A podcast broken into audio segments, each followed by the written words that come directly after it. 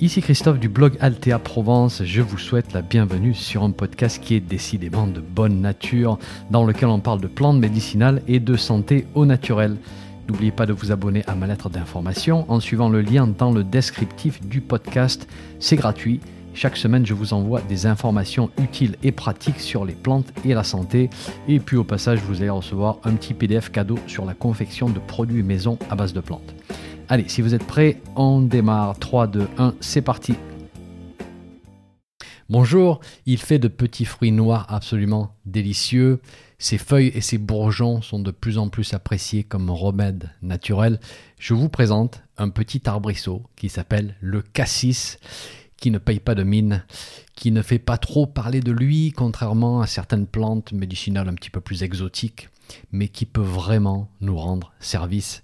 Et je suis très content de vous le présenter aujourd'hui sous toutes ses coutures. Commençons par un peu de botanique.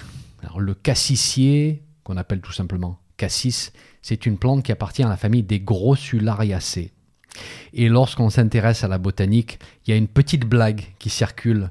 Lorsqu'on va faire deviner cette famille à un débutant en botanique, on lui rappelle que le nom ressemble un petit peu à une insulte. Eh oui, qui ne s'est jamais fait traiter d'espèce de grossulariacée Et si ça ne vous fait pas rire, c'est pas parce que vous manquez d'humour, c'est juste que vous n'êtes pas encore assez sorti avec un groupe de naturalistes près de chez vous. Voilà. Donc, la famille des grossulariacées. Qu'est-ce qu'on trouve dans cette famille? Eh bien, on trouve les différents groseilliers. Groseilliers rouges, groseilliers des Alpes, groseilliers à macro, etc. Et on a le cassis aussi. Et pour le cassis, vous n'allez pas le voir très souvent en nature. Hein, il est même plutôt rare. Et en France, si vous regardez la carte de répartition, on arrive à le voir dans certaines régions comme le Grand Est ou les Hauts-de-France.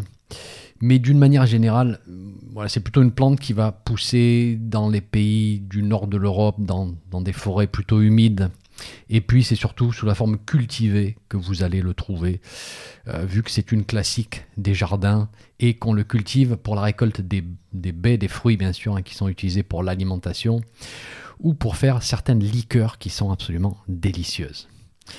Alors on va démarrer notre discussion avec l'utilisation des baies. Et après, on parlera des autres parties de la plante qui sont aussi utilisables. Et si on regarde le profil nutritionnel des baies de cassis, ce qui ressort en premier vraiment, c'est sa teneur en vitamine C. une vitamine qui est essentielle pour de très nombreux processus physiologiques, depuis la synthèse du collagène jusqu'au bon fonctionnement du système immunitaire. Et avec le cassis, on a dans les 180 mg de vitamine C pour 100 g de fruits frais. Donc c'est vraiment une excellente teneur. Et c'est vrai que voilà, on parle souvent des agrumes, par exemple, comme source de vitamine C. Et il faut savoir que pour 100 grammes d'orange, on a environ 50 mg de vitamine C, donc beaucoup moins que le cassis. Si on prend un fruit comme le kiwi, on est autour des 90 mg pour 100 grammes. Et c'est vrai qu'avec ces fruits-là, bon, il y a définitivement un aspect pratique, parce que pour obtenir 100 grammes d'orange ou de kiwi, bah, c'est super facile aujourd'hui. On va chez le primeur et puis on remplit son panier. Mais il fut un temps où tous ces fruits, hein, les oranges, les kiwis, ils étaient très rares en magasin. Je vous rappelle que l'orange a longtemps été un fruit de luxe. Je sais que mon père me disait que quand il était gamin, il avait droit à une orange pour Noël. Et cette orange-là, bien évidemment, c'était la meilleure orange du monde. Donc, avant l'arrivée de ces nouveaux fruits à des prix qui sont incroyablement bas aujourd'hui, eh bien, le cassis était là et c'était une source assez fabuleuse de vitamine C euh, et certains pays s'en sont servis à bon escient. Si vous prenez le Royaume-Uni, par exemple, pendant la Deuxième Guerre mondiale, les approvisionnements de fruits par bateau étaient coupés, bien sûr, et donc il fallait se reposer sur des productions locales. Et le cassis pousse relativement bien dans le climat du Royaume-Uni, et donc le gouvernement a encouragé sa culture pendant la guerre. Il a fallu un petit peu de temps pour que ça démarre, mais ils sont arrivés à faire une bonne production. Et à partir de 1942, le gouvernement a distribué gratuitement aux familles qui avaient des enfants de moins de 2 ans du sirop de cassis. Alors d'abord, ça devait être absolument délicieux, mais c'était surtout pour qu'ils aient un bon apport en vitamine C. Donc, voilà, très bonne teneur. Alors, à part la vitamine C, qu'est-ce qu'on trouve dans ces délicieux petits fruits? Eh bien, on trouve des minéraux, magnésium, calcium, potassium. Bon, pas des taux qui sont nécessairement remarquables. Beaucoup plus intéressant, par contre, on trouve des flavonoïdes qu'on appelle des anthocyanes ou anthocyanosides. Ce sont des pigments naturels que l'on va retrouver dans certains fruits et légumes. Tout ce qui est de couleur rouge, orangé ou, bleu, bleu foncé, bleu pourpre, vous pouvez être sûr qu'ils sont riches en anthocyanes. Alors à quoi servent ces constituants? Bon d'abord, dans la plante, ils ont des rôles multiples, bien évidemment. Une plante ne va pas fabriquer des choses juste pour faire joli. Quoique, si ça attire les pollinisateurs, c'est un rôle des plus utiles. Mais d'autres rôles dans la plante, par exemple, ils protègent contre les effets néfastes des UV du soleil. Et donc, ils vont protéger l'ADN de la plante pour ne pas qu'il soit endommagé. Ils permettraient aussi à la plante de s'adapter à un stress hydrique ou un stress de température, donc un manque d'eau ou alors des températures extrêmes. Et une fois dans notre corps, ces constituants ont des propriétés assez remarquables. Ils sont très fortement antioxydants, c'est-à-dire qu'ils piègent les radicaux libres et ils leur empêchent d'abîmer nos cellules. Voilà. C'est quelque chose dont nous avons vraiment besoin aujourd'hui parce qu'on vit dans des environnements qui ont tendance à être très pro-oxydants, très agressifs. Les anthocyanes ont aussi un effet protecteur sur le système cardiovasculaire. Ils ont un effet anti-inflammatoire. Ils sont protecteurs contre le développement de certains cancers. Euh, ils protègent la rétine contre le vieillissement. Donc ces petits fruits noirs sont définitivement super intéressants à consommer d'une manière régulière dans un but de prévention. Voilà pour le fruit. En ce qui concerne la feuille, alors d'abord ce qui est assez surprenant, c'est qu'elle est assez aromatique. Et au début on ne s'y attend pas. Et elle a un goût bien prononcé lorsqu'on la prépare en infusion. Alors pourquoi on ne s'y attend pas? Parce que d'autres petits arbustes euh, qui, ressemblent au cassis ne vont pas avoir ce parfum. Mais le cassis, lui, la feuille de cassis est parfumée. Et moi, personnellement, je trouve le goût assez agréable. Mais comme l'explique Pierre Liotagui dans un de ses ouvrages, certains y trouvent une odeur désagréable de punaise. Voilà, ce qui fait moyennement envie. Mais je vous rassure, moi qui ai goûté de très nombreux breuvages à base de plantes, je peux vous dire que sans hésitation, il y a largement pire que la feuille de cassis et vous n'aurez probablement pas de mal à consommer l'infusion des feuilles. Qu'est-ce qu'on peut faire avec les feuilles? Alors si on regarde les vieux ouvrages, on s'aperçoit que l'utilisation de la feuille de cassis est documentée à partir des années 1500 donc c'est assez vieux, mais elle était probablement utilisée avant, on n'a juste pas vraiment de, traces écrites. Et une indication qui revient encore et encore dans la tradition, c'est pour la rétention d'urine. Donc une difficulté à évacuer les urines à cause d'une obstruction ou autre pathologie. Alors bien sûr, toujours obtenir le diagnostic d'un médecin, c'est important. Mais donc cette plante-là, la feuille de cassis, elle a une grande affinité pour la fonction rénale. Elle permet d'évacuer euh, les urines avec un effet très diurétique, mais avec en particulier l'élimination de l'acide urique. Et qui dit élimination de l'acide urique dit diminution de l'inflammation, inflammation articulaire en particulier. Donc c'est une plante que vous allez retrouver dans les mélanges qui sont destinés à réduire l'inflammation de type arthrose ou polyarthrite rhumatoïde ou tendance à faire des crises de gouttes. Le docteur Leclerc, qui a été l'un des pères de la phytothérapie moderne en France, recommande le mélange feuilles de cassis, sommité fleurie de reine des prés et feuilles de frêne. Excellent mélange. Voilà, une petite formulation de trois plantes, toutes simples et qui me paraît tellement élégante. Voilà. On va aussi penser à la feuille de cassis pour la prévention des calculs rénaux chez la personne qui a tendance à faire des calculs d'acide urique, bien sûr. Mais même si ce sont des calculs de type oxalate de calcium, la stratégie principale en prévention, c'est toujours la même. C'est boire suffisamment euh, et de stimuler un effet diurétique pendant la journée pour éviter une urine justement trop concentrée en substances qui peuvent se déposer, qui peuvent se cristalliser. Donc la feuille de cassis peut être utilisée ici aussi. D'ailleurs, petite parenthèse, qu'est-ce qu'on peut faire d'autre avec les plantes qui ont une action très diurétique d'une manière générale? Eh on peut les introduire dans des stratégies pour faire baisser une tension artérielle un petit peu trop élevée, par exemple. Et c'est assez facile à comprendre d'un point de vue mécanique, parce qu'on va créer un effet diurétique, donc la personne va éliminer une partie de, de ces liquides, on fait baisser le volume de liquide sanguin à l'intérieur du corps, ce qui va réduire la pression dans les tuyaux. Donc ne soyez pas étonnés si vous voyez des plantes très diurétiques dans certains mélanges à base de plantes qui sont recommandés pour les problèmes d'hypertension. Et bien sûr, je ne vais pas le répéter à chaque fois, mais si vous avez des problèmes cardiovasculaires, vous passez par la case médecin d'abord. Restons sur cet aspect anti-inflammatoire de la feuille.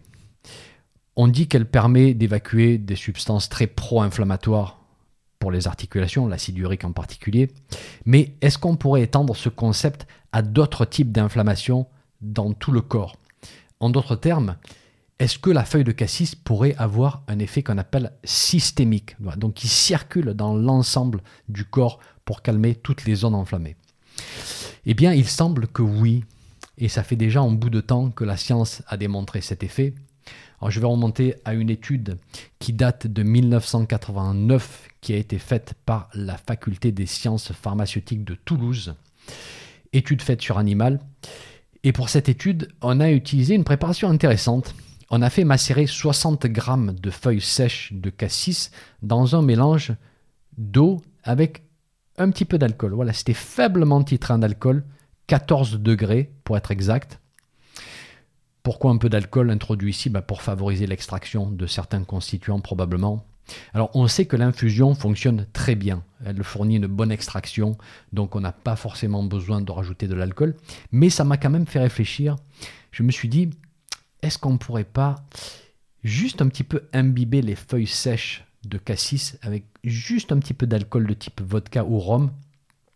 On laisse reposer, une dizaine de minutes. Et puis ensuite, on va verser l'eau chaude et laisser infuser. Voilà, c'est définitivement quelque chose que je vais tester euh, parce que ça m'interpelle. Et dans l'étude en question, on a donné 10 millilitres de liquide par kilo de poids. Donc pour une personne de 70 kg, ça nous ferait 700 millilitres. Donc ça nous fait 3 quarts de litre d'infusion. En gros, voilà, 3 bonnes tasses à thé par jour, ce qui n'est pas énorme. Et cette étude démontre que cette préparation a effectivement un effet anti-inflammatoire systémique. Et même, on démontre dans cette étude que c'est un effet similaire à l'indométacine. L'indométacine qui est un anti-inflammatoire non stéroïdien qui est utilisé pour calmer les inflammations articulaires, justement. Voilà. Avec ce gros plus, hein, c'est le fait que le cassis ne risque pas de provoquer des ulcérations gastriques qui est un risque qui est très présent, très connu hein, lorsqu'on prend ce type de, médicaments anti-inflammatoires sur le long terme. Et bien sûr, euh, cet effet anti-inflammatoire a aussi été validé par l'expérience de nombreux praticiens parce qu'aujourd'hui, on utilise la feuille de cassis pour calmer justement ces états inflammatoires chroniques. Euh, la feuille de cassis va se retrouver très fréquemment dans des mélanges anti-allergiques parce que cet effet anti-inflammatoire va tomber à pic justement pour moduler l'état inflammatoire chronique provoqué par les pollens ou d'autres types d'allergènes.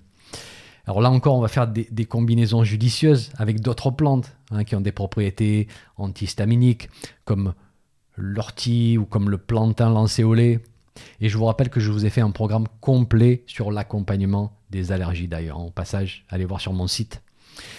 Et puis aussi, ça va faire des infusions qui sont relativement agréables à boire, hein, quitte à rajouter un petit peu de réglisse s'il n'y a pas de contre-indication, ou des plantes un petit peu plus aromatiques comme la verveine citronnelle ou l'amande poivrée.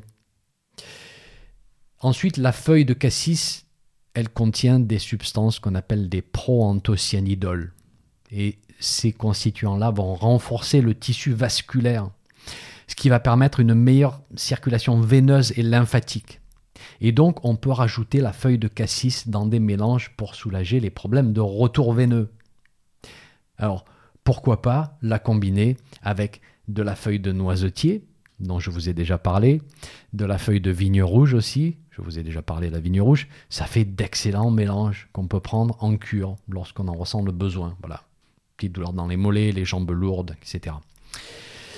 Et puis, d'une manière générale, la feuille est astringente. Voilà, ça fait un moment que je vous parle de cette propriété d'astringence hein, basée sur sa richesse en tanins. Donc ça va tanner la peau, ça va tanner les muqueuses à l'intérieur, ça va permettre de réduire l'inflammation des muqueuses, de calmer les diarrhées, de calmer euh, les écoulements de certaines muqueuses enflammées. Et à l'extérieur, ça va aider à accélérer la réparation de certaines blessures en aidant à la cicatrisation. Donc on pourrait faire des compresses de feuilles de cassis dans ces, ces situations-là. Et c'est à peu près tout pour la feuille, mais comme vous pouvez le voir, c'est déjà énorme.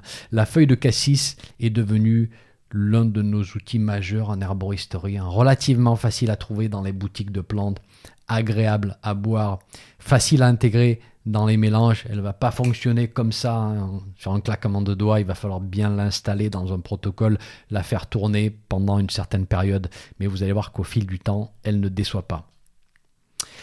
Ça, c'était pour la feuille. Et si on parlait des bourgeons de cassis? Alors, l'utilisation des bourgeons de plantes, ça date pas d'hier. Hein, vu qu'on utilise le bourgeon de peuplier, par exemple, ou de sapin depuis le Moyen Âge, peut-être même avant. Mais c'est un monsieur qui s'appelle Paul Henry, médecin belge, qui va populariser l'utilisation des macérats de bourgeons. Et là, on est dans les années 1950-1960 et il va appeler ceci la phytoembryothérapie.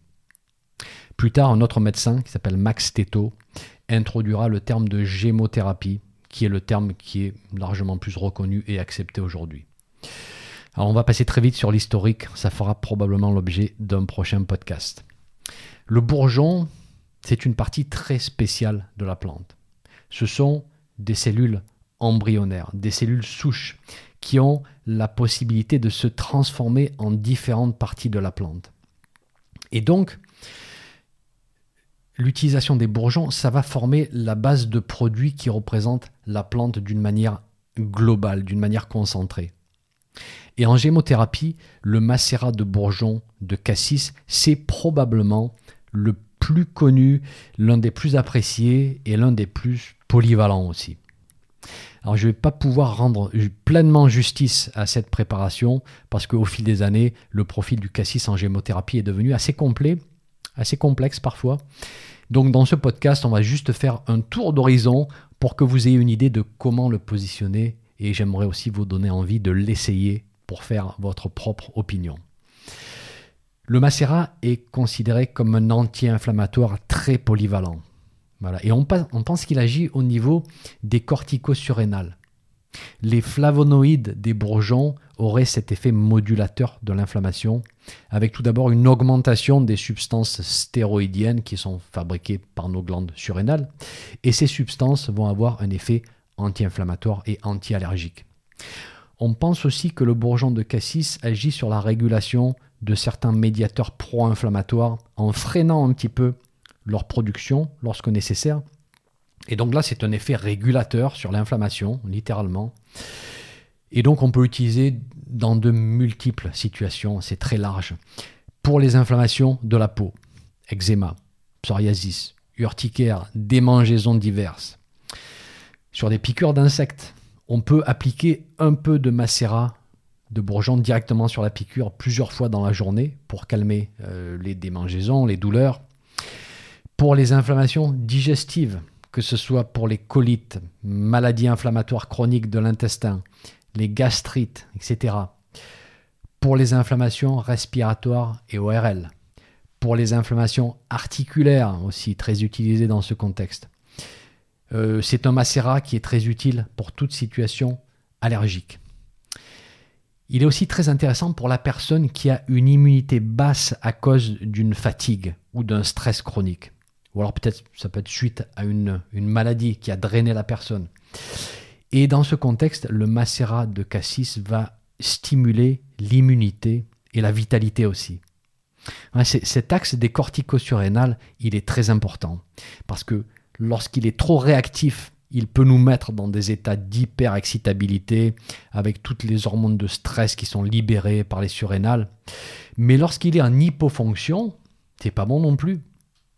Dans les grandes périodes de fatigue, il peut être en hypofonction et ça va entraîner une baisse globale de l'immunité, de la vitalité et la réponse inflammatoire ne va plus être adéquate non plus. Donc le macérat de bourgeon de cassis, c'est le macérat des personnes qui ont été drainées, qui ont été épuisées par certains événements de la vie. Voilà, il a cet effet énergisant. Donc voilà pour le macérat de bourgeon, comme vous l'avez constaté, vraiment super utile pour une gamme de situations vraiment très, très très diverses. Alors pour les formes et les dosages de toutes ces formes. Infusion des feuilles, on va doser à raison de 30 grammes de feuilles sèches par litre si on utilise la feuille de cassis seule. Sinon, on va en mettre la quantité voulue en fonction du mélange qu'on veut concevoir. Voilà. Par exemple, si on veut euh, mélanger avec des feuilles de plantain, d'ortie et de camomille matricaire pour une condition allergique, alors j'ai combiné ici des plantes qui sont anti-inflammatoires, antihistaminiques, euh, on pourrait faire 10 g de feuilles de cassis, 10 g de feuilles de plantain, 5 g d'ortie et 5 g de camomille matricaire par exemple. Et comme d'habitude, j'ai essayé de, de, doser autour des 30 g par litre pour un adulte. On pourrait utiliser la teinture des feuilles, donc macération alcoolique des feuilles. Et c'est pas une forme que je connais et que j'ai utilisée dans, ma pratique, donc je pourrais pas trop vous dire comment la doser en fait. Donc si vous connaissez l'utilisation de la teinture des feuilles de cassis et que vous êtes un praticien, n'hésitez pas à m'écrire. Je rajouterai volontiers l'information euh, dans l'article sur mon site qui est associé à ce podcast. Pour le macérat de bourgeon de cassis, personnellement, je travaille avec le macérat non dilué avec des doses qui vont de 5 à 30 gouttes par jour euh, pour accompagner une situation chronique, voilà, qu'elle soit inflammatoire ou allergique. On pourrait doser un petit peu plus pour des situations aiguës et le tout est à faire pendant plusieurs semaines si nécessaire. On pourrait faire une cure de 3 semaines par exemple pour une période de fatigue. On pourrait faire une cure de 3 mois pour des allergies chroniques ou d'autres situations inflammatoires chroniques, voilà, etc. Tout va dépendre du contexte. Pour les précautions d'emploi, à ma connaissance, vraiment pas grand-chose pour la feuille de cassis. Pour le bourgeon, vu qu'il a cet effet stimulant et énergisant, on conseille en général de le prendre plutôt le matin, ou alors si on fait plusieurs prises par jour, de faire la dernière prise, disons, en fin d'après-midi, parce que certaines personnes très sensibles peuvent constater parfois qu'il retarde l'arrivée du sommeil, ce qu'on veut éviter. Voilà. Certains auteurs le déconseillent aussi dans les maladies dans lesquelles les glandes surrénales travaillent trop fort, maladie de Cushing par exemple. Voilà pour le cassis. Euh, quand on y réfléchit, qui aurait cru que cette simple plante des jardins, cultivée pour faire différentes liqueurs, qu'on aime beaucoup aussi, pour récupérer le fruit, qui aurait cru qu'elle pouvait avoir de telles propriétés dans sa feuille et dans son bourgeon? Moi, je trouve ça toujours mais complètement fabuleux. Euh, c'est une plante qui peut être cultivée localement, qui nous fournit à la fois l'aliment et le remède. Et quel remède dans une époque où l'inflammation chronique est commune à quasiment toutes les maladies dégénératives, vraiment avoir un outil comme ça, c'est un vrai cadeau de la nature. Merci pour votre écoute, c'est terminé pour ce podcast, je vous retrouve très bientôt pour un nouvel épisode. Un petit message avant de vous laisser. Si vous avez aimé ce podcast, merci de laisser une évaluation sur votre plateforme de podcast favorite. Ça permettra à d'autres personnes de découvrir mon podcast et d'en profiter. Un grand merci.